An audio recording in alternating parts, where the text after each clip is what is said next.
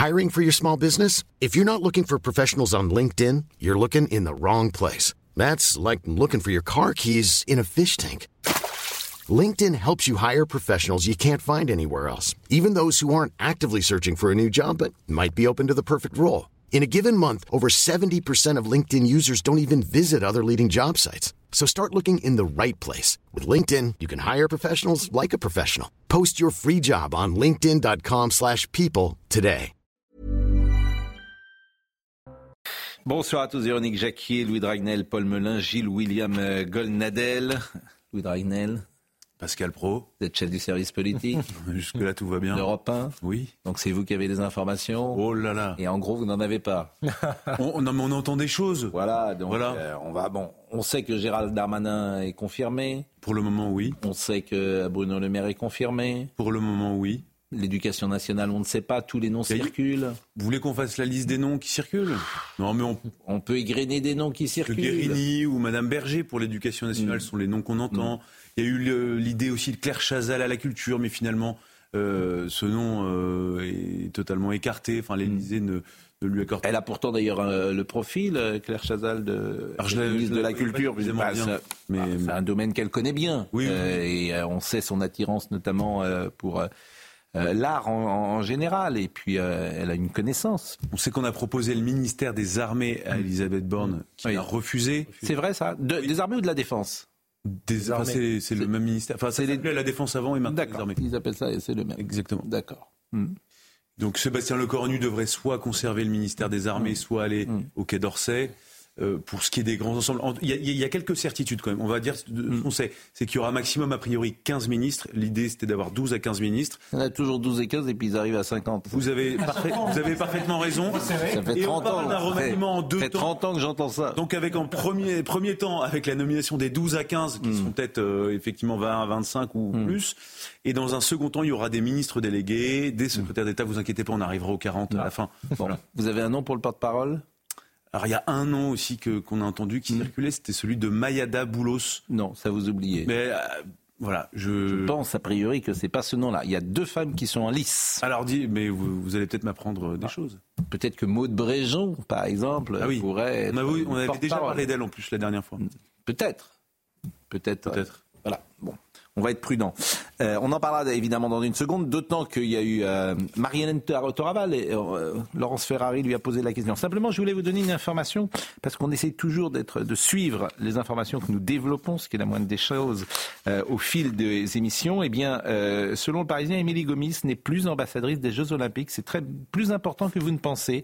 Pour son poste mettant en scène des cartes de la France datant de 47-67 puis 2023, progressivement recouvertes par un drapeau israélien, l'ancienne basketteuse, voilà ce qu'elle avait dit, a été exclue de 2024. Que feriez-vous dans cette France 47 Vous voyez, vous comprenez le sens de ce que ça euh, veut dire.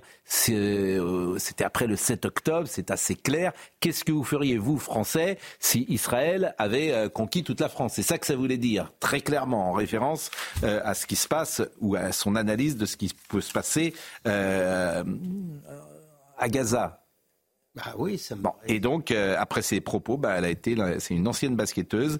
Elle a été exclue de la commission des athlètes du, commission, euh, du Comité national olympique et sportif français. C'est important de le dire parce que euh, c'est sans doute une bonne décision. Bah, ça me paraît. euh, ce qu'elle a posté au lendemain d'un massacre d'hommes, de femmes et d'enfants correspond quand même à une justification de celui-ci, me paraît assez contraire aux valeurs de l'olympisme. C'était deux jours après l'attaque du Hamas. Euh, c'est une ancienne basketteuse, 194 sélections. Elle s'en était donc prise à la politique israélienne. Vous l'avez euh, compris, elle n'est plus ce soir ambassadrice des Jeux après ces messages polémiques sur Israël. C'est une information qu'a donnée euh, le Parisien. Marie-Hélène Toraval, la mère que vous connaissez également, euh, qui est il y a quelques jours, on disait que ce serait intéressant d'avoir ce type de personnalité dans un gouvernement quelqu'un qui a les mains, entre guillemets, dans le cambouis. Pardonnez-moi cette expression un peu triviale. Elle avait été élue députée UMP de 2010 à 2012, mais elle est donc euh, maire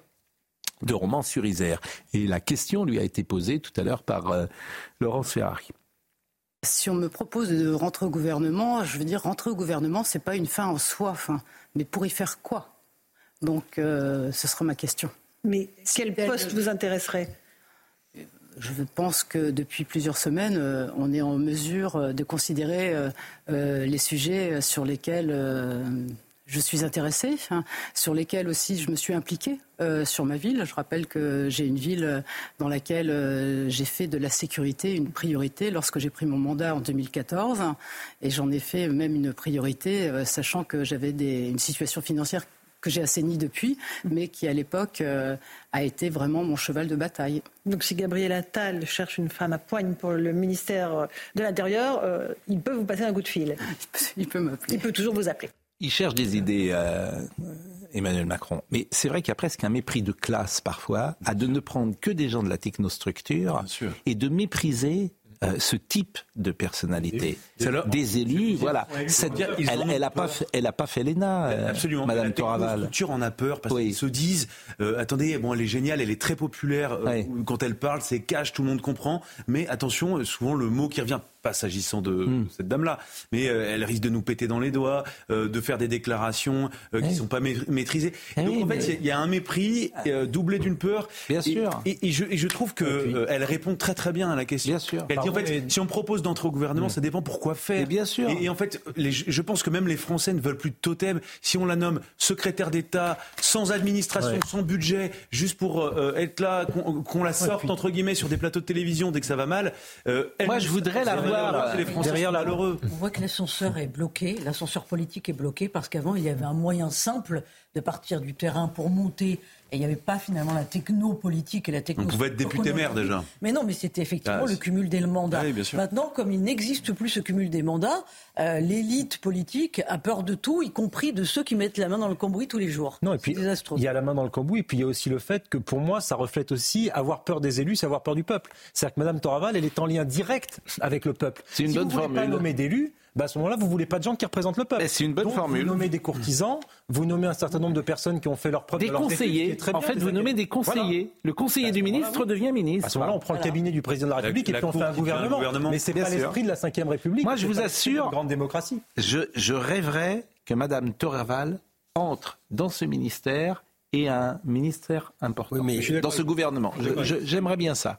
si vous me permettez en plus, euh, Madame Toraval, peut-être représente peut-être le peuple, mais elle n'est pas dans le populisme. Non. C'est quelqu'un qui s'exprime, euh, cache, comme euh, tu l'as dit, mais avec une certaine recherche. Elle est capable justement de parler du racisme anti-blanc, si j'ose dire, avec une certaine élégance. Hmm. Donc elle, elle pourrait parfaitement, elle est digne de faire partie d'un ministère et qu'on puisse se poser la question d'ailleurs. La manière même dont M. Attal se positionne et s'est positionné dans son discours, on voit quand même largement les progrès des idées que j'oserais situer à la droite de l'échiquier. Bon, en tout cas, ce qui est intéressant avec Mme Toraval, euh, c'est son authenticité, son intégrité qu'on devine, son engagement, sans doute sa loyauté, et ce sont des valeurs, ah, pourquoi pas, qu'on aimerait ah, voir au plus haut niveau. donc, euh, bon. Alors, écoutons un deuxième passage de Madame. des Français, ce qui est très important. Elle est en, fait, en phase. Vous avez parfaitement raison. Elle, elle est en phase avec l'opinion. Écoutez ce qu'elle dit sur le retour de l'autorité, Madame Toraval.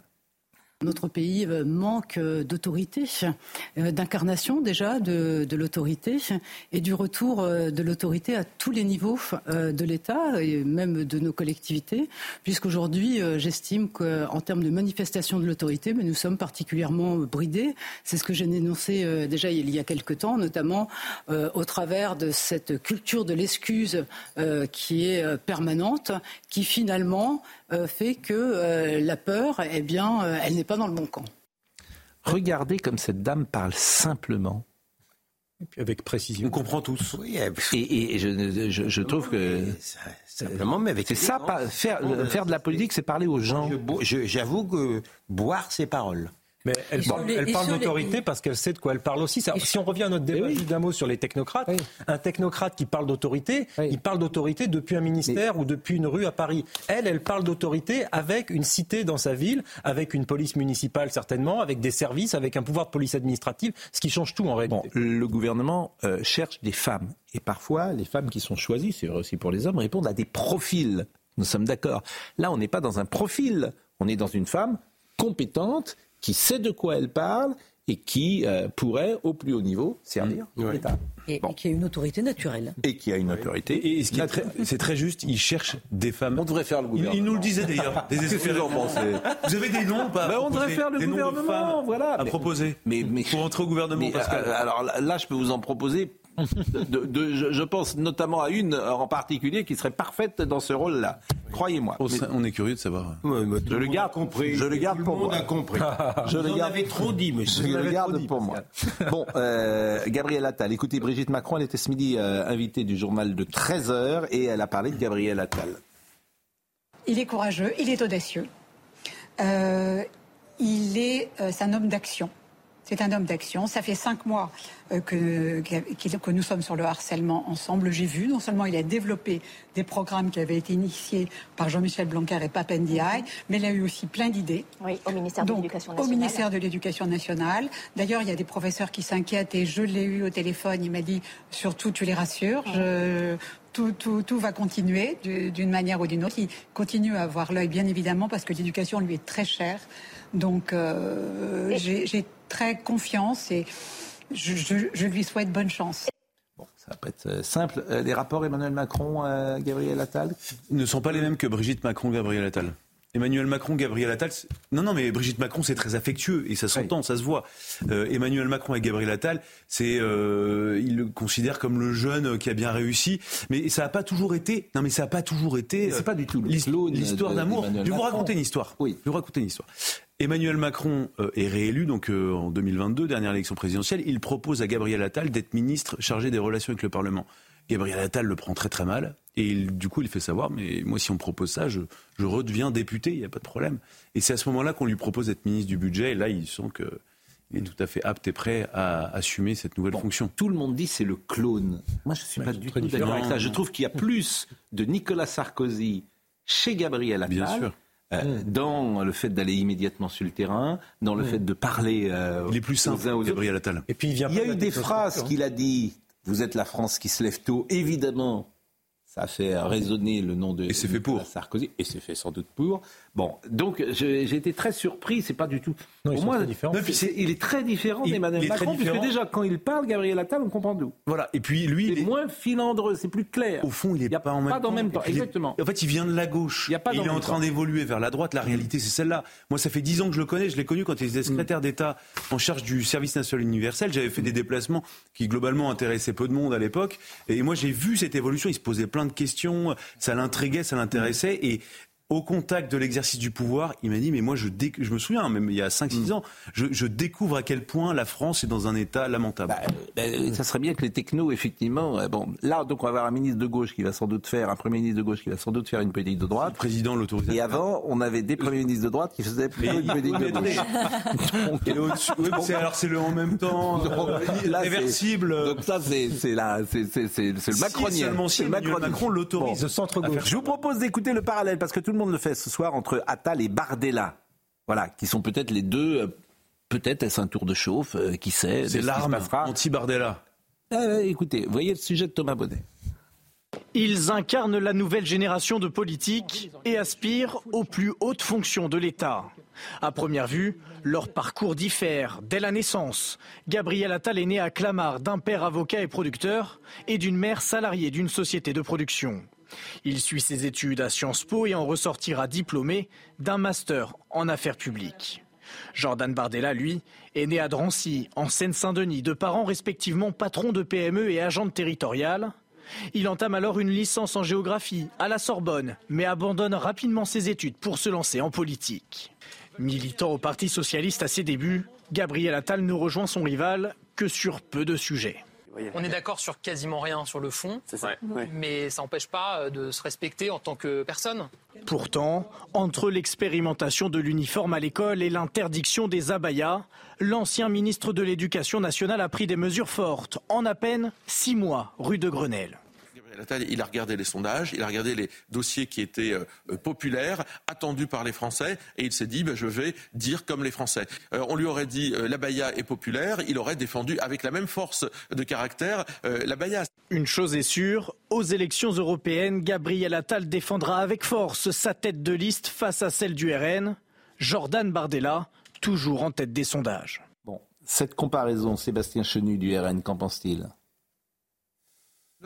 Par exemple, lorsque euh, le gouvernement euh, cherche à nous combattre, il essaye d'aller sur des thématiques que nous connaissons et sur lesquelles nous travaillons depuis longtemps. Je pense à l'immigration. Le moins qu'on puisse dire, c'est que ça n'a pas été euh, couronné particulièrement de succès. Mais ça valide le fait. Et moi, ce que j'aime, c'est qu'en fait, ce gouvernement, il s'ajuste à nous. Euh, il essaye d'aller sur des thématiques euh, que nous euh, déployons depuis longtemps, mais il ne va pas jusqu'au bout. Donc, bien sûr, c'est pas le succès. Et maintenant, il s'est dit, ah, le Rassemblement national a un jeune président, Jordan Bardella, il est populaire. Regardons ce que nous avons en magasin. On a un jeune homme populaire qui s'appelle Gabriel Attal, et on va essayer d'en faire quelque chose. Il se trompe d'analyse. Bah, là, où Sébastien Chenu n'a pas tort sur quelque chose, c'est qu'effectivement, le discours du Rassemblement national est pour moi, alors je ne sais pas si c'est de l'opportunisme politique ou de la sincérité de la part du Rassemblement national, mais c'est pour moi une photocopie assez conforme du portrait clinique de ce que pensent et ce que veulent les Français. Vous prenez sur la plupart des grands sujets souveraineté nationale, mesures sociales sur le plan du pouvoir d'achat, refus de l'immigration massive, refus de la mondialisation, refus de l'Union européenne de Bruxelles. Et Vous pouvez égrener les sujets, le RN est au diapason de ce que pensent les Français sur beaucoup de sujets. Donc, Gabriel Attal, en venant sur un certain nombre de ces sujets-là, notamment sur l'insécurité, sur la Baïa, mécaniquement se rapproche, si ce n'est du Rassemblement national, en tout cas, moi je ne me positionne pas par rapport au Rassemblement national, plutôt par rapport à ce que pense le pays à un moment donné. je vous ai dit dès le premier soir que c'était quand même un mauvais coup pour le Rassemblement national de présenter quelqu'un qui effectivement allait vers son terrain. Cela étant, chez nous n'a pas, n'a pas tort. Euh, oui, mais je ne pense pas que ce soit une bonne stratégie. Hein, de... si le RN commence à dire qu'ils prennent leurs idées, les gens vont plus aller voter pour le RN. Moi, je, suis très, je suis très étonné de, que le RN dise ça. C'est une stratégie défensive de, perdant, ça. ça vous avez je suis d'accord avec vous, mais vous m'avez interrompu grossièrement. Euh, Gabriel, pu le faire aussi. Vous m'avez interrompu grossièrement. J'allais vous dire, cela étant, la force du RN, c'est pouvoir de se targuer d'une certaine ancienneté et d'une certaine permanence dans, dans ses idées d'une part, et d'autre part le fait que M. Attal a supposé même. J'ai compris. Mais si je répète, il a M. Macron. J'ai compris. Hein. Mais si le Rassemblement national commence à dire que euh, le gouvernement bah prend ses idées et les applique, mais, mais politiquement, quand on a, quand on dit qu'on est pas sûr que ce soit une bonne stratégie. Politiquement, pas tous ensemble. Politiquement, quand on dit qu'on est copié, euh, ça veut dire qu'on n'a pas grand chose à opposer à la personne et, qu'on accuse le coup. Dernier mot là-dessus. Je pense qu'il devrait attaquer Gabriel Attal sur des vrais. Dernier mot là-dessus. On ne va pas se lancer dans la course et les chalotes. Bien d'arriver au monde de Gabriel Attal, pour l'instant, il n'y a pas beaucoup de production. Voilà. Voilà. Il y a des, des idées fortes. Euh, et encore, on attend l'uniformisation euh, du port de l'uniforme à l'école, etc. Mais hmm. on attend la suite. Voilà. Bon, euh, la jeunesse. La jeunesse. Il a 34 ans. Et je vais vous faire écouter une. on est en 1984, l'heure de vérité. Et une question est posée à Laurent Fabius. Et on lui pose cette question sur la jeunesse. D'ailleurs, vous voyez, Mitterrand, Premier ministre, Libé a fait la même, couverture euh, ce matin. Et c'est intéressant parce qu'on voit la différence quand même de communication. On va deviner, on devine dans la personnalité de Laurent Fabius, dans sa réponse, la manière dont il va parler aux journalistes, quelque chose, disons-le, qui n'est pas forcément très agréable. Voilà, une forme de distance, d'arrogance, peut-être de morgue. Bon, et on comprend pourquoi euh, peut-être qu'il y aura un problème avec l'opinion publique que ne semble pas avoir pour le moment Gabriel Attal. Et puis, c'est intéressant de voir comment... au monde. Euh, vous, avez du mal quand même. Euh, il vient d'arriver au monde et il a même... C'est une expression manifestement que vous aimez bien. Il a 34 ans, il y en a qui le quittent parfois à cet âge-là. Lui, il vient d'arriver, pensez-vous. Bon, écoutez cette séquence, elle a juste 40 ans, quasiment. on est en 84. Laurent Fabius. Oui, je vous félicite de votre jeunesse, dit cet agent commercial de Levallois-Perret. Ne vous sentez-vous pas conditionné par l'âge de votre entourage politique de ceux qui vous côtoient au gouvernement euh, je ne comprends pas très bien la question. Qu'est-ce que c'est sur ma jeunesse ou c'est sur... Non, cette personne vous félicite pour votre jeunesse, ah mais vous pose la question de savoir si vous vous sentez conditionné ou non par l'âge de ceux qui vous entourent. Oui, ça vous répétez la question. Euh, bon, la jeunesse. Euh, vous savez, la jeunesse, la jeunesse, la jeunesse c'est n'est pas une recette miracle, c'est un atout, je crois. Mais les problèmes, ils existent, que je sois jeune ou que je sois moins jeune. Et il y a des gens qui sont beaucoup plus âgés que moi qui ont de grandes capacités. Il ne faut donc pas tomber non plus dans une espèce de mode où on dirait avant tel âge c'est formidable, après tel âge ça ne vaut plus rien. Mais c'est quand même, à mon avis, pour un chef de gouvernement, un certain atout. Parce que j'ai essayé de le montrer, on a un monde qui bouge formidablement. Et moi, il se trouve que, étant le premier chef de gouvernement qui soit né après la guerre, eh bien, j'ai vécu, euh, et, je suis un petit peu le produit de ces bouleversements-là. La naissance de l'audiovisuel, le changement d'un certain nombre de données économiques, euh, la modification de toute une série de rapports sociaux, les problèmes de l'école. Moi-même, j'ai de tout petits enfants. Euh, dans, non pas demain, comme pour la plupart des enfants, mais lundi, j'amène mon tout petit à l'école. En maternelle. Quelle école Publique, privée Publique. Et l'école de votre carte scolaire Oui, tout à fait. D'accord. École à côté de chez moi. La rue euh, À côté de chez moi. Donc, euh, le, ce sont des choses que je vis. Et de ce point de vue-là, dans un monde qui bouge, qui change très vite, qui va changer encore, avoir peut-être à la tête du gouvernement quelqu'un qui euh, est de cette génération, ça ne résout pas magiquement tous les problèmes, ne tombons pas dans le gadget, mais c'est peut-être un atout. Il faut que tout change pour que rien ne change. Chaque mot qui vient d'être dit par Laurent Fabius sur ce monde qui change, l'audiovisuel État. Pour être redit aujourd'hui. Pourrait être sur l'école État, pourrait être dit quasiment. Euh, c'est vrai. Bon, il faut que tout change pour que rien ne change. Euh, ce qui ne change pas, c'est la pause. Euh, et nous allons marquer quelques secondes avant de revenir. À tout de suite. Bon, on s'est un peu brocardé sur les réseaux sociaux. Jojo, par exemple, nous dit votre propagande pro-Attal est écœurante. À part l'abaya, qu'a-t-il fait? Il abandonne lâchement les enseignants auxquels il a tant promis. Il se fout des gens, il allait dans l'ombre, c'est tout, et je continuerai à voter RN. Et puis, Elmerich, ou Elmerich dit, vous nous gonflez, pardonnez-moi, hein, vous nous gonflez avec Attal à longueur d'émission, visiblement vous assurez votre avenir.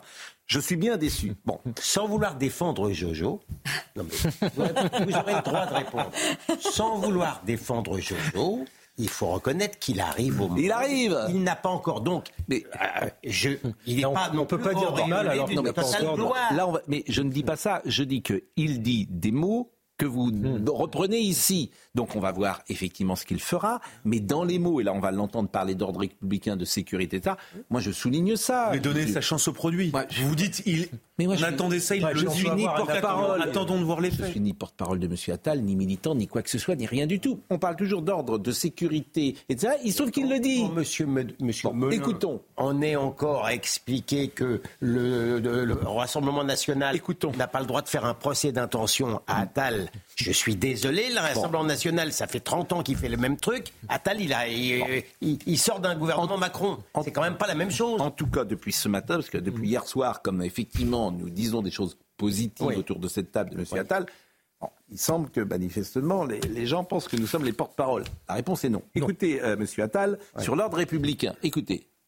Je suis ici à Hermont, dans le euh, Val d'Oise, avec euh, Gérald Darmanin, les parlementaires, le maire, le préfet et l'ensemble des autorités pour venir au soutien de nos policiers et de nos forces de l'ordre. Parce qu'ici, à Hermont, comme partout en France, vivent des Français qui aspirent à l'ordre et à la tranquillité. Français qui y travaillent, qui ne manquent jamais euh, à leurs euh, responsabilités, des Français, euh, quelle que soit leur activité au quotidien, mais qui en tout cas aspirent à pouvoir vivre tranquillement et paisiblement dans notre pays. Et je le dis, il n'y a pas de sécurité sans nos policiers, il n'y a pas d'ordre républicain sans notre police. Bon, ben ça c'est clair, Anne Hidalgo, elle parle pas comme ça, Jean-Luc Mélenchon non plus, je n'y peux rien. Non, non, d'accord. autre passage. Parole, parole, parole. Voilà, mais... mais personne ne parle. Voilà, Pardonnez-moi, Anne Hidalgo ne dit pas ça. Jean-Luc Mélenchon ne dit pas ça. Donc, Pascal, euh, Pascal, est dans la Maintenant, deuxième passage après. Et, vous êtes prête à bon, comme ça. écoutez, je, tiens à défendre Jojo. oui, voilà. Jojo est sur les réseaux. Je ne sais pas s'il doit être étonné, Jojo, qu'on ait cité son tweet. Mais on a raison. Parce que nous, nous, au contraire, nous sommes connectés, justement. Bon, écoutez ce qu'il dit sur la famille et sur l'école, sérieusement. Je ne conçois pas de société sans ordre et sans règles. Et donc c'est aussi l'affaire euh, des familles, c'est évidemment aussi euh, l'affaire de l'école, c'est l'affaire de la société dans son ensemble. Vous le savez, le président de la République est particulièrement euh, mobilisé sur cette question. Il l'a dit dans ses voeux, il aura l'occasion dans les prochains jours, les prochaines semaines, d'intervenir sur ces enjeux de civisme dans notre pays.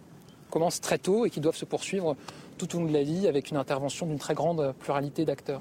Nous allons continuer à agir sur ce sujet sans relâche aux côtés des Français. Et c'est ce que je suis venu réaffirmer ici. Je remercie, je remercie Gérald Darmanin, les parlementaires, l'ensemble des élus, des autorités qui sont ici à mes côtés. je crois que les Français sont dans l'attente que nous poursuivions cet effort absolu pour leur sécurité, qui est une des conditions de leur liberté et de l'exercice de la fraternité dans notre pays. Bon, alors Gérald Darmanin, peut-être n'est-il pas forcément très satisfait d'être dans ce rôle de. Il n'a pas l'air. Non. il n'a pas l'air. Il a l'air un peu. Peut-être, et en l'occurrence, bon, mais, mais, mais, il y a quelque chose qui doit dépasser M. Darmanin et M. Attal, c'est la France, pardonnez-moi de le dire comme ça. Pour, pour prendre deux exemples concrets, si M.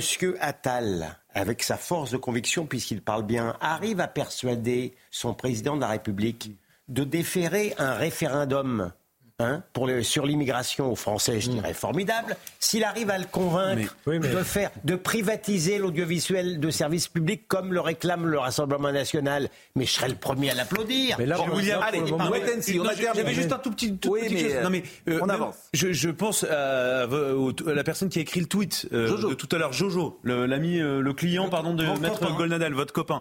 Euh, je, je, pense que l'heure de vérité viendra très vite. Il y a beaucoup, en fait, ce qu'on reproche, ce que beaucoup de gens reprochent à Gabriel c'est effectivement d'avoir dit des choses fortes, mais on ne sait pas très bien euh, ce qu'il va faire réellement dans l'action. mais il va être confronté très vite à ça. Si demain il y a une nouvelle affaire à Naël, on saura très bien ce qu'il pense. Eh ben, il y a, les sujets, la question de l'AME, la réforme de l'aide médicale d'État, va-t-il le faire? Tout ça, la réponse on l'aura très on va attendre. Parce que l'actualité ne sera pas le juger a priori. Je le juger à l'épreuve. Je ne lis pas tous les tweets euh, qui arrêtent. Je vous ai zappé hier soir. Arrêtez, vous voilà, etc. non, non, mais allez. Non, non, mais. Wait and see. Je surveille tout ça. Euh, autre sujet, manifestation des policiers. Manifestation des policiers, ça, ça peut nous intéresser. Parce que les policiers, euh, effectivement, ils sont sur le terrain et ils vont avoir euh, une année 2024 particulièrement difficile.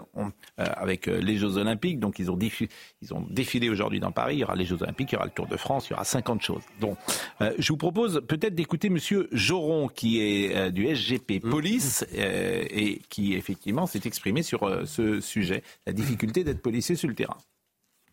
Ça fait euh, un an et demi que le ministre répète qu'ils vont être mobilisés à 100%. Globalement, il y a quelques lignes qui ont bougé parce qu'on explique qu'entre le 15 juin et le 15 septembre, ils vont avoir le droit de prendre une dizaine de jours de congé. Mais euh, nous, on ne sait pas pourquoi entre le 15 juin et le 15 septembre. C'est des choses qui n'ont pas été réellement discutées. Donc on demande aussi du dialogue social.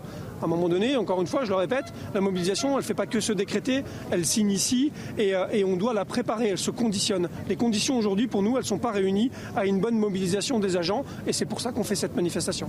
Bon, c'est vrai que, attention à cette fronde des policiers quand même dans une année particulièrement Pourquoi les policiers font ça aujourd'hui? En fait, ils attendent des réponses de la part de Gabriel Attal. Elisabeth Borne s'était engagée à, aller jusqu'à tripler la prime de 500 euros euh, en raison de la surmobilisation des policiers. Il faut quand même rappeler qu'il n'y aura aucun congé pour les policiers entre le 24 juillet et le 11 août. Objectivement, c'est très contraignant. Et 24 juillet, 11 août. Non mais attendez, ils ont eu. Non mais attendez, tout est prioritaire quand vous êtes policier. Donc ils travaillent tout le temps, tout le temps, tout le temps. Ils accumulent des jours de congé qui souvent hmm. sont difficilement payés. On leur dit bah, tu partiras plutôt à l'âge de la retraite. Donc là, ce qu'ils attendent en fait, c'est une réponse de la part de Gabriel Attal. Est-ce que lui va entériner qu'il y aura une valorisation de ce renoncement euh, à euh, du temps libre, mais qui est du temps libre aussi. C'est des, des, policiers qui ont euh, des familles, qui ont des enfants. Il y a beaucoup de, on, de parents divorcés. on place là le focus sur les Jeux Olympiques. Ça fait des mois et des années que les policiers sont surmobilisés, quasiment de façon discontinue, de façon continue, pardon, depuis les attentats de 2015. Ils sont surmobilisés. Il y a eu des mobilisations sociales, il y a eu le roi Charles, le pape, maintenant il y a les Jeux Olympiques. Donc si vous maltraité dans l'espace sur nos policiers, on compte sur nos policiers pour venir essuyer les plâtres d'une société qui va mal. C'est pas le rôle des policiers. Il y a deux choses. Il y a la sursollicitation des policiers. Il y a aussi quelque part le signal qu'ils attendent chez Gabriel Attal. C'est-à-dire que là, quand on l'entend sur le terrain dire nous allons poursuivre nos efforts, en fait, ce qu'ils veulent, c'est qu'ils renversent la table. Voilà, c'est ça. Ils veulent vraiment une autre politique. Parce que là, on a l'impression qu'il parle comme un homme de droite, mais il n'est pas encore un homme de droite. En tout cas, il est peut-être la partie encore non assumée d'Emmanuel Macron à droite. Mais enfin, on l'attend. En tout cas, et en plus, ils sont maltraités souvent dans l'espace médiatique parfois ou souvent mal payés. Et effectivement, c'est toute une revalorisation de ce travail qu'il faut euh, envisager ces prochaines années. Mais ça aussi, c'est peut-être euh, des dossiers prioritaires pour le nouveau Premier ministre. Euh, L'affaire Théo. Elle nous intéresse euh, fortement puisque nous la suivons chaque jour. Le procès des trois fonctionnaires de police impliqués dans l'affaire Théo a commencé hier, vous le savez. Ils ont comparu devant la cour d'assises de Seine-Saint-Denis pour l'interpellation violente en 2017 à Aulnay-sous-le-Bois de Théo Louaka, grièvement blessé à l'anus par une matraque télescopique. Le compte-rendu de la journée avec Noémie Schulz. À l'issue de ces auditions, le déroulé des faits reste encore assez flou. Plusieurs enquêteurs de l'IGPN chargés d'entendre des témoins, de décortiquer les images de vidéoprotection ont été entendus car la scène avait été filmée de loin par trois caméras. On aperçoit Théo Louaka qui tente d'échapper aux policiers. La scène est confuse. Un policier tombe au sol. Théo Louaka se débat pour ne pas être menotté. Est-ce à ce moment-là qu'il a reçu le coup de matraque causant des séquelles irréversibles au sphincter? Enquêteurs de l'IGPN semblent le penser sans toutefois pouvoir l'affirmer. Une autre séquence s'est en effet déroulée juste après à l'abri des caméras. Le soir des fêtes, Théo Louaka avait expliqué que son pantalon avait été volontairement baissé et son caleçon écarté par un policier. Les images diffusées ne semblent pas le confirmer, mais cela veut-il dire qu'il a menti? Pour son avocat, Antoine Veil, il faut lier ses déclarations au contexte de son interpellation. Sur une photo projetée à l'audience, on voit Théo Louaka allongé dans le commissariat, le visage et le t-shirt plein de sang, à demi conscient. Un policier lui a dit qu'il allait mettre euh, la photo sur les réseaux sociaux. Alors oui, il associe le coup de matraque à des propos, des comportements humiliants. Il fallait peut-être lui apporter des soins plutôt que de le prendre en photo. Dominique Sopo était présent aujourd'hui, euh, c'est le président des SOS Racisme, il a pris la parole. C'est une violence euh, extrême qui a été exercée euh, sur un jeune homme noir. Ça n'est euh, sans doute pas le fruit du hasard, même si malheureusement je regrette personnellement que les insultes racistes très graves dont Théo a fait témoignage de façon constante dans ses dépositions ne soient pas réellement débattues ici puisque ça n'a pas été retenu dans ce qui est reproché aux agresseurs. Mais malheureusement, on constate que ces violences euh, ne s'exercent en général pas sur n'importe qui. Non, ben, écoutez, le monsieur, il est dans le, dans le racisme anti-policier euh, depuis la création de SOS Racisme. Euh, Théo mérite mieux que ce genre de défense. Parce qu'encore une fois, Théo, c'est un dossier où il y a indubitablement un, un très grave dommage et c'est factuel. C'est les faits. Moi, j'y étais pas. Euh, j'entends le commentaire de Noémie Schulz qui nous dit que la blessure a été causée, hmm. mais c'est contesté, et j'y étais pas. Au moment où il se rebellait, ça change tout.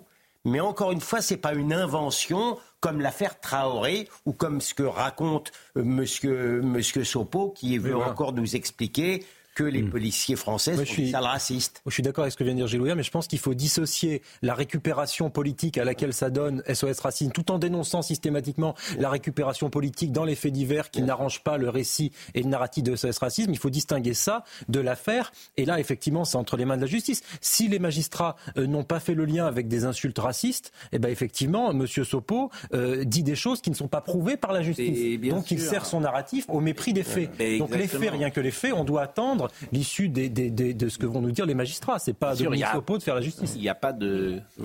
C'est pas à Dominique Sopo de faire la justice, mais on avait déjà euh, François Hollande qui avait quand même rendu la justice à sa façon, en se rendant au chevet euh, du jeune Théo à l'hôpital. Voilà, c'est un François Hollande avec le recul, Les, gens ordinaires n'ont pas droit à un président à leur chevet quand il leur arrive euh, quand il leur arrive malheur. Voilà, donc ça en dit long aussi sur le climat dans lequel nous vivons. Non, mais SOS racisme a contribué beaucoup à la haine dans les banlieues. Oui. J'en veux beaucoup plus mmh. à SOS Racisme mmh. aux gens des banlieues. Vous savez, mmh. c'est facile à croire que vous êtes des victimes.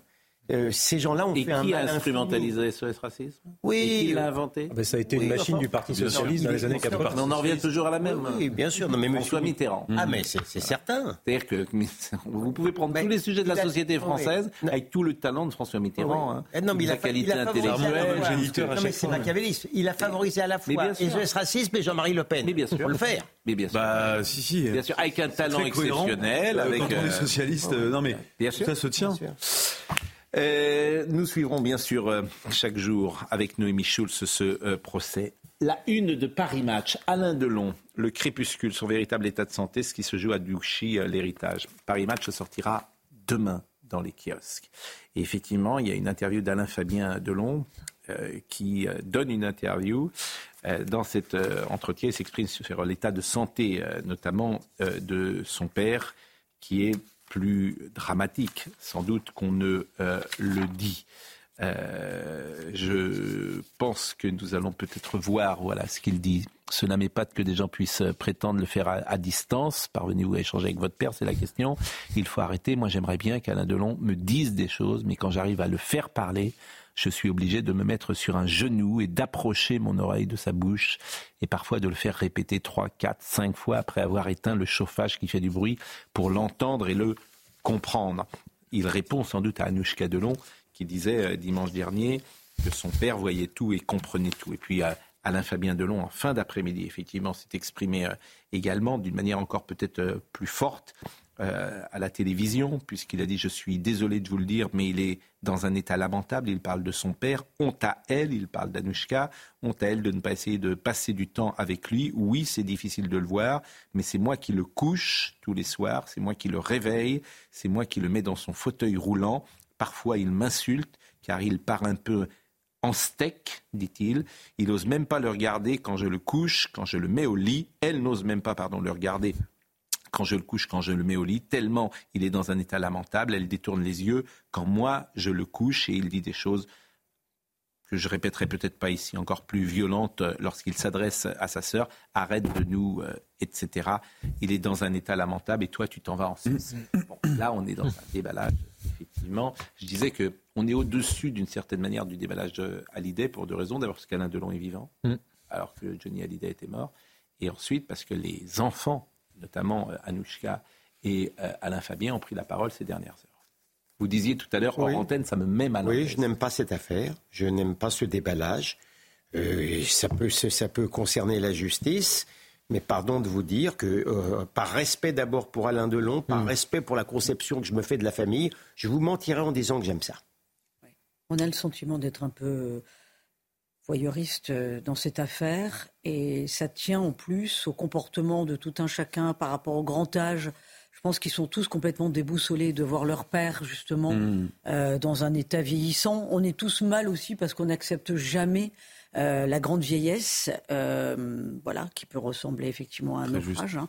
et on en a tous peur. Donc euh, voilà, ça nous met très mal à l'aise tous, je crois, cette affaire. Alors ce soir à 20h42, l'avocat d'Alain Delon transmet un signalement à la justice pour mise en danger de l'acteur. C'est maître Christophe Ayela qui a donc transmis ça au procureur de la République de Montargis le 9 janvier.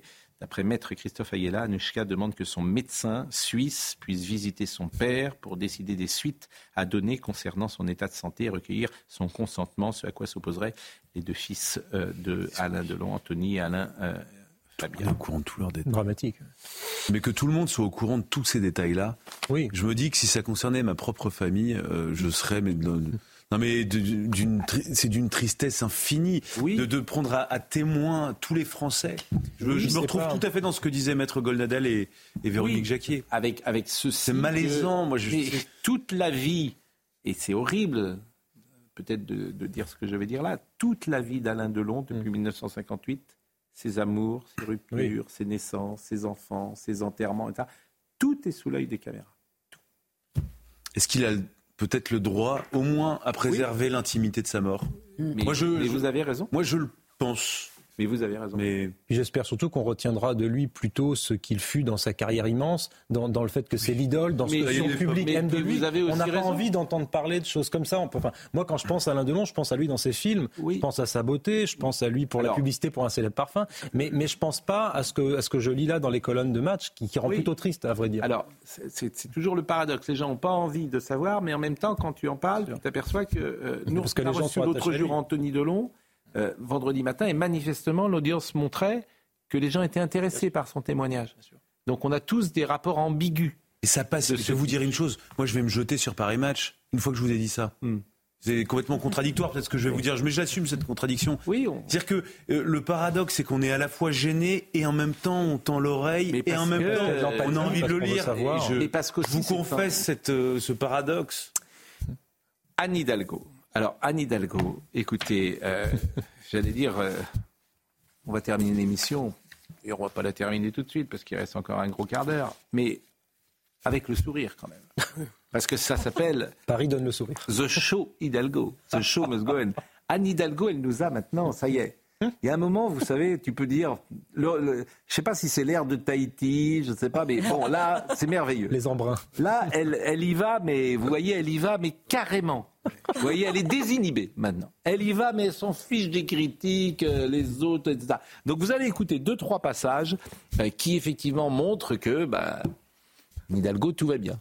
Je vous propose sur les SUV, les SUV dont euh, on va payer trois fois plus cher pour ceux qui en ont. Le 4 février, les Parisiennes et les Parisiens décideront s'ils veulent plus ou moins de SUV dans leur ville. Et ils sont nombreux à me dire, très très nombreux à me dire qu'il y a encore trop de voitures à Paris et qu'il faut aller plus loin en réduisant le nombre de SUV.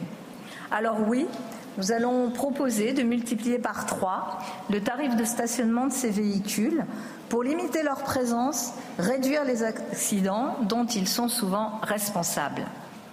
Une voie dédiée au covoiturage sera créée sur le périphérique. Écoutez, il faut atterrir un peu. Ça fait plus de 30 ans que ça existe euh, partout dans le monde. S'il y a un point sur lequel on n'est pas en avance, c'est bien celui-là. Par ailleurs, je signerai l'arrêté réduisant la vitesse à 50 km/h, oui, je le dis, sur le périphérique c'est Madame 1,70%, hein, je le rappelle aux élections présidentielles, et c'est toujours la même chose, c'est la morale. Une légitimité. Donc comme elle ne sait rien d'autre dire d'autre que faire la morale, faire la morale, faire la morale. Donc faut faut covoiturer, monsieur. Bah oui, faut enlever les SUV, monsieur, parce que bien sûr. Alors évidemment, si vous demandez aux Parisiens, elle, peut être élue. Hein. Mais là, elle parle à ses électeurs. Bon, si, écoutez, si la loi Paris change, si les Parisiens votent pour leur maire, la loi PLM change, ça sera déjà plus difficile parce que le découpage électoral, ça sera vraiment intéressant. Bon, ça c'est le premier passage. Deuxième passage, SUV, si vous demandez aux gens de voter euh, les Parisiens, peu de gens ont un SUV, et ceux qui n'en ont pas, ils vont dire évidemment on est contre les SUV. Bon. Deuxième passage sur la baignade. Madame Hidalgo va se baigner dans Paris. Et la baignade dans la Seine. J'en parlais, cher Marc. Tout le monde affirmait que c'était impossible, on se faisait moquer. Eh bien, nous l'avons fait. Oui, après la piétonisation des berges, euh, c'est-à-dire on s'est rapproché de la Seine, après les Jeux, les Parisiennes et les Parisiens se baigneront dans la Seine en 2025. En juillet 2024, il y a déjà un long carnet de gens qui veulent y venir aussi. Je sais que Marc a préparé son euh, maillot de bain également. Nous nous baillerons dans la Seine. Voilà. Et nous ferons ce plongeon, ce plongeon historique, mythique, pour montrer que ce fleuve est un fleuve. C'est fait, hein, donc euh, voilà. Ce que j'aime, c'est que c'est une bonne comédienne. Ah. Elle a de l'humour. Ah. C'est amusant. Il y a du second degré. C'est formidable, vraiment. Elle est, elle est incarne. Vraiment, c'est vraiment bien. C'est bonne... Euh, affligeant. Non, moi, je suis pas d'accord. J'adore vraiment. Premier degré, vous êtes deuxième degré. Je la trouve formidable. Je trouve qu'elle a, elle a de l'esprit. Vous avez envie de la suivre, d'aller derrière elle. Elle, a de l'esprit de, de, de, de, passer à côté en plus de sa générosité et de ses bonnes intentions. Bon, puis beaucoup de panache. Elle le joue. Elle joue vraiment bien. Bon, troisième passage. Pas de différence entre les nationalités nous sommes tous égaux. Ah. Et Paris restera cette ville refuge, avec ses valeurs, avec son histoire. Non, nous ne ferons jamais de différence entre les nationalités, car la solidarité, ce n'est pas une question de nationalité, c'est une question de dignité, de droits humains et de valeurs universelles. Non, nous n'accepterons jamais, jamais les idées nauséabondes qui conduisent tous les jours à faire tomber des digues qui séparent les démocraties des populismes. Et je vous rappelle, à Paris, un habitant sur quatre est né à l'étranger. Alors oui, nous allons être fidèles à nous-mêmes. Nous allons continuer à accueillir les femmes et les hommes qui fuient la misère, le terrorisme, les guerres, qui rendent des terres inhabitables. Et, ils seront parfaits, effectivement, porte de Clignancourt. Euh, elle ira demander, Pascal, des conseils au maire de New York dans l'accueil mm. des réfugiés parce qu'ils sont débordés, la ville est en faillite. Bien sûr, mais et c'est d'une démagogie insensée. Elle disait effectivement que les migrants étaient les bienvenus, mais elle est la première à engueuler l'État dès l'instant où euh, vous avez les mineurs isolés qui sont, dont on ne peut pas s'occuper.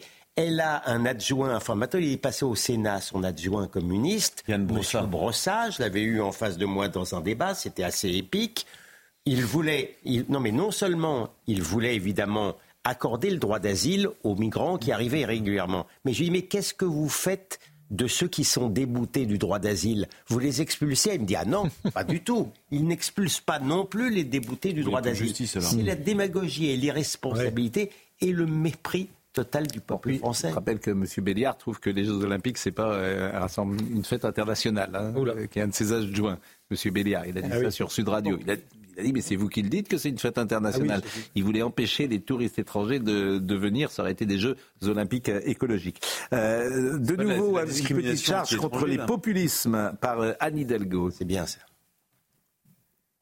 Nos démocraties sont menacées par la montée des populismes, alimentés par une folie irrationnelle et destructrice des réseaux sociaux, où le débat politique est devenu impossible, où le harcèlement organisé pour attaquer qui En général, les scientifiques, les climatologues, les femmes, les progressistes, les démocrates, cela ne cesse de progresser en ligne.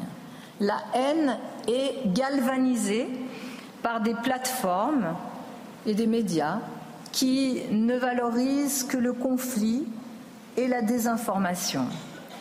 Je ne vais pas nous vanter, mais j'ai l'impression qu'on est un peu visé. Puis ce qui est génial, c'est que Pascal, si jamais elle voulait précisément faire monter ce qu'elle qualifie de populisme, elle s'y prendrait pas autrement. C'est-à-dire que là, dans les quatre extraits que vous nous avez montrés, c'est la grande compile pour les bobos qui, votent pour elle. C'est assez surréaliste. Tu pourrais imaginer quand tu fais 1,70% que tu es représentant du Parti socialiste, après tu te dis, bon, voilà, manifestement, j'ai pas séduit le plus grand nombre.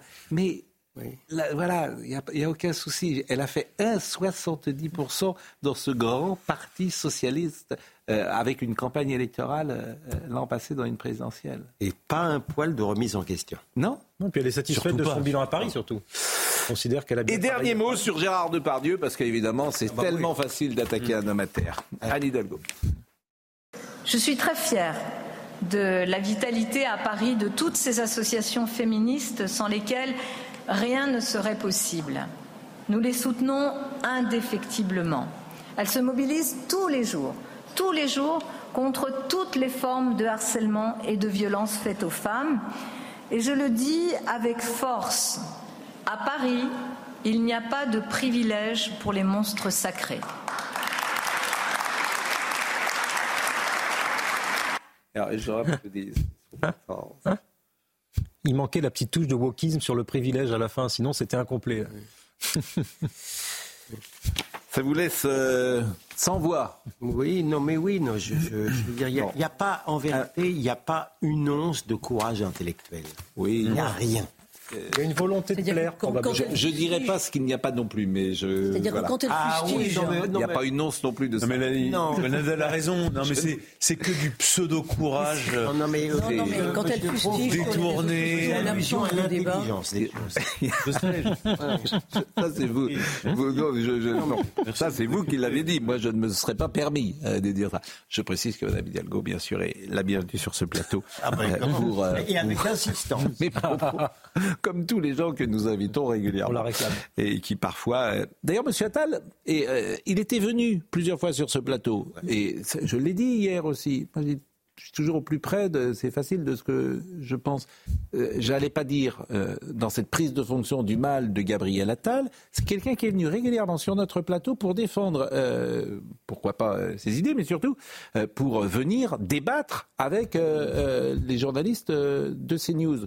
Ce que n'a toujours pas fait le président de la République depuis qu'il est élu, je le rappelle, depuis 2017. n'avait pas fait Elisabeth Borne non plus, je crois. Non, mais on lui, je suis pas sûr qu'on lui ait demandé. mais, en revanche, euh, ce qui est intéressant, c'est euh, M. Attal, il est venu régulièrement. Mais il a ça montre, débat, on peut lui crier. Exactement, ça montre une ouverture d'esprit, une intelligence. Mm. Et puis, quand tu es bon et quand tu es fort, tu peur de rien. Voilà, c'est mm. toujours pareil. Ceux qui veulent pas venir, bah, peut-être qu'ils ont peur qu'on leur pose des questions qui les gêneraient. Et Madame Hidalgo, peut-être, est-elle dans ce cas-là. On termine avec l'Équateur. C'est formidable ce qui se passe en Équateur. Avec euh, justement une prise d'otage sur un plateau de télévision. Avec des gens en art. Quand je dis c'est formidable, entendons-nous bien. C'est formidable, c'est formidable, comme vous y allez. Non, c'est formidable. Je, retire ce mot, vous l'avez compris. C'est absolument incroyable, exceptionnel. Dans un studio. Dans un studio hein. J'entends bien. Donc voyons le mot de Maxime. Le On mot. Ne pas faire. Voyons le sujet de Maxime. Je pense qu'il vous rendrait très rapidement. Maxime euh, Leguet. Euh, surréaliste. en plein. le sujet de Maxime Leguet. Relançons le sujet de Maxime Leguet. Une scène surréaliste. En plein direct sur ce plateau de télévision, armés de fusils d'assaut, des assaillants prennent en otage les journalistes de la rédaction avant d'être interpellés par les forces de l'ordre. Une attaque qui plonge un peu plus le pays dans le chaos. À partir de maintenant, tous les groupes terroristes identifiés constituent une cible militaire. Le présent et l'avenir de notre patrie sont en jeu et aucun acte de terreur ne nous fera renoncer. Le président Daniel Noboa a décrété l'Équateur en état de conflit armé interne et ordonné la neutralisation des groupes criminels impliqués dans le narcotrafic. Ce lundi déjà, le pays avait été plongé dans l'état d'urgence. Je viens de signer le décret sur l'état d'urgence pour que les forces armées aient tout le soutien politique et juridique dans leurs actions. Une décision prise après l'évasion de prison spectaculaire ce dimanche d'Adolfo Macias, chef de gang et ennemi public numéro un en Équateur. Un événement précipitant une crise sécuritaire sans précédent dans le pays. Ces images qui sont absolument sidérantes. mais c'est un pays qui est gangrené par la corruption, par les narcotrafiquants. Et je vous signale qu'il y a certains pays en, en Europe maintenant pays comme la Hollande ou des pays comme la Belgique qui sont euh, en danger. Voilà, la réalité, elle est là. C'est une grande chose, la drogue. Hein. Il est 20h59. Euh, Monsieur Ben Ki-moon va venir nous rejoindre. Eh bien, le voilà. Euh, voilà. Bonsoir. Vous avez failli. On a failli attendre, comme ah, disait Louis XIV. Failli en avance. J'ai failli, failli attendre. Bon. le programme. C'est passionnant l'histoire de l'Équateur parce que toute la poudre qui est envoyée dans les points de deal euh, aujourd'hui en France, elle vient de l'Équateur. Ah bon? Elle Ça inonde tout le marché américain, mais ça inonde tout le marché euh, français. Donc nous, on devrait aller aider, mais être les premiers à aller aider ce président qui a 34 ans, le hmm. président équatorien, on devrait lui porter... C'est l'âge qu'il faut euh, en ce moment d'avoir 34 ans. Bah écoutez, voilà. Et on en parlera tout à l'heure, parce qu'il y aura Reda Bellage, qui est porte-parole de l'unité SGP Police, qui sera là avec nous. Et il y aura monsieur aussi, monsieur Ramos, député Modem. Voilà, on parlera de politique, évidemment, dans un instant. Arnold Carr a été à la réalisation, Ludovic Liebar était à la vision, Marc Fontaine était au son. Merci à Benjamin à Hugo Caprioli, à Guilhem Lafage. Toutes ces émissions sont retrouvées sur cnews.fr. Bonne soirée à tous et donc à Madame Hidalgo, bien sûr, maire de Paris. Commencez par elle. À qui nous souhaitons le meilleur et que nous attendons avec plaisir sur ce plateau. Bonne soirée à tous.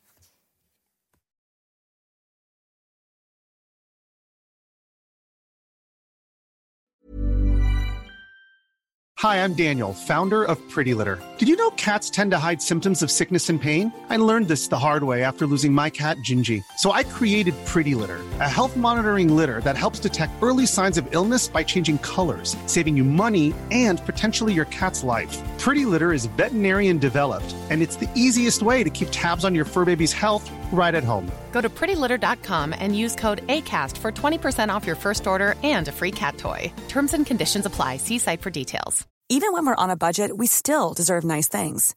Quince is a place to scoop up stunning high end goods for 50 to 80% less than similar brands. They have buttery soft cashmere sweaters starting at $50, luxurious Italian leather bags, and so much more. Plus, Quince only works with factories that use safe, ethical, and responsible manufacturing. Get the high-end goods you'll love without the high price tag with Quince. Go to quince.com slash style for free shipping and 365-day returns.